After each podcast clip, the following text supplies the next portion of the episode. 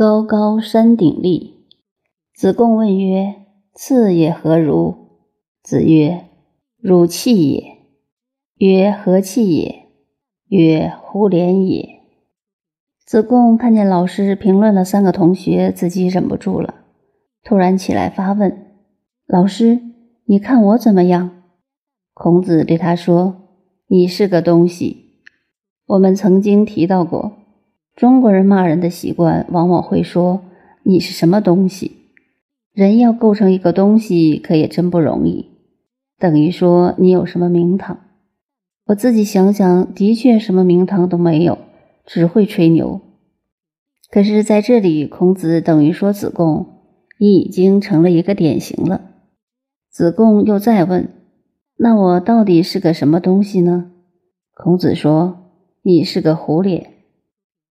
虎脸是古代的玉器。”这个玉器还不是民间普通老百姓可用的，是古代用来供于庙堂之上的，相当于中央政府皇宫的布置，摆在上面非常精简庄严。为什么呢？它是高贵清的象征。子贡形成这种精神的典型，未免有点太高、太贵、太轻了。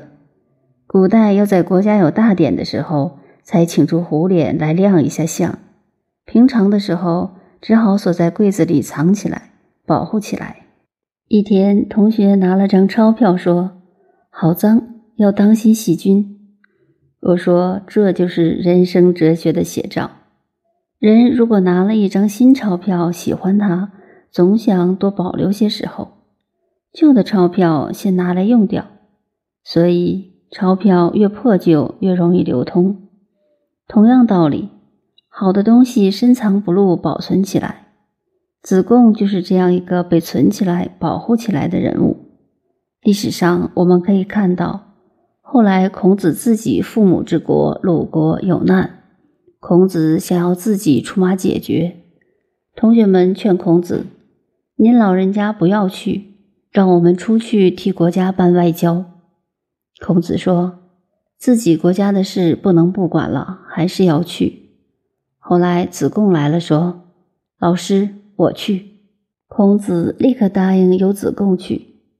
子贡是政治、经济、外交、工商样样皆通的大通才，国际上走一趟，游说诸侯，就把鲁国稳定下来了。我们知道吴越之战等等大战争，最后的决战是子贡挑起来的。子贡为什么要把战争挑起来？因为齐国要打鲁国，他就吴齐之战开始，一路挑下来，把越晋也挑动了。这么一来，于是鲁国就泰然无事。他才具之高，本事之大，于此可见。但是后面还会讲到子贡赐不受命而获之焉，义则履中。后来他官不想当，什么都不想做，专门去做生意，而且做生意总发财。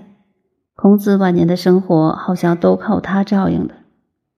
子贡这个人就是豪迈慷慨，什么都不能拘束他，但是他绝不骄傲，所以孔子说他形成了高贵清的风格，对低下的事情不屑去做，就成了这虎脸的典型了。